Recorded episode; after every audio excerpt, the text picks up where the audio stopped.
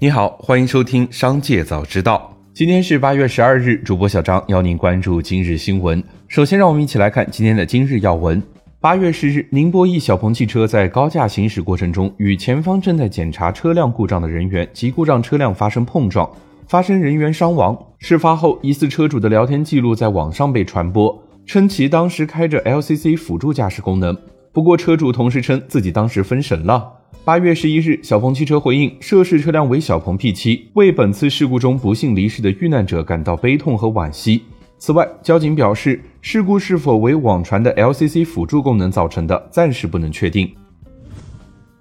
此前，河南烂尾楼业主发现楼盘复工假象，业主坐在烂尾楼上崩溃痛哭。所谓的表演式复工，其实就是表演性质的复工。一些楼盘根本没有复工，但是工地上每天总有几个零零星星的工人在工地敲敲打打，制造复工的假象。此外，还有劳务中介在朋友圈公开招聘工地演员，每天一百元，要求有人来访假装干活。也有网友表示，有开发商为忽悠业主搞复工仪式，仪式后并未开工。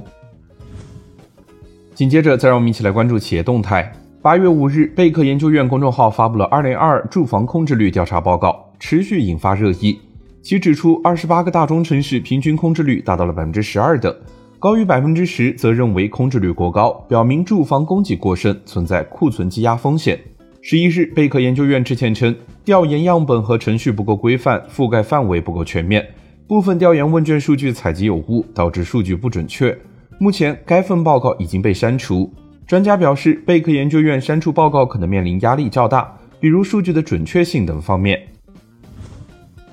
八月十一日上午，知网副总经理肖红表示，目前知网为百分之百国有控股企业，下设两司一社。二零二一年，知网净利润为百分之十五，支付版权费用一点五六亿，主要支付给期刊、学术论文等方面。肖红认为，知网面对的期刊作者量巨大，累计涉及四千两百万人。此前以期刊为枢纽，一直采取集体转授权方式。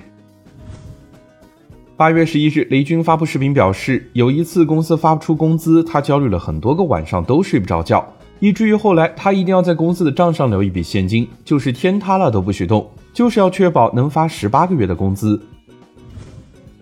天风证券分析师郭明基在社交平台上发文称，预计 iPhone 十四系列机型平均售价将上涨百分之十五。对此，郭明基表示，主要原因是通胀因素导致了苹果手机的成本上升，以及更高的出货比例。美国服饰品牌 Gap 正在被传国内多个城市大范围关店。记者走访发现，上海确有 Gap 门店已开启清仓打折模式，但也有传言说将关闭的门店表示将继续运营下去。杭州一家门店除了服饰，店里的各种模特、货架、家具等也在甩卖的清单里。明码标价的灭火器十五元一个，梯子两百元，还有半人模特一百元。八月十一日，针对量化巨头焕方量化劝投资者全部赎回中证一千指数增强产品的传闻，焕方量化相关人士表示，该传闻不实，已进行投诉。该人士表示，焕方量化的全部产品从去年底就已经全部封盘，停止募资，近期并未劝投资者赎回。目前希望稳住现有的管理规模，也并不认可大小盘股的分化已到极限位置这一观点。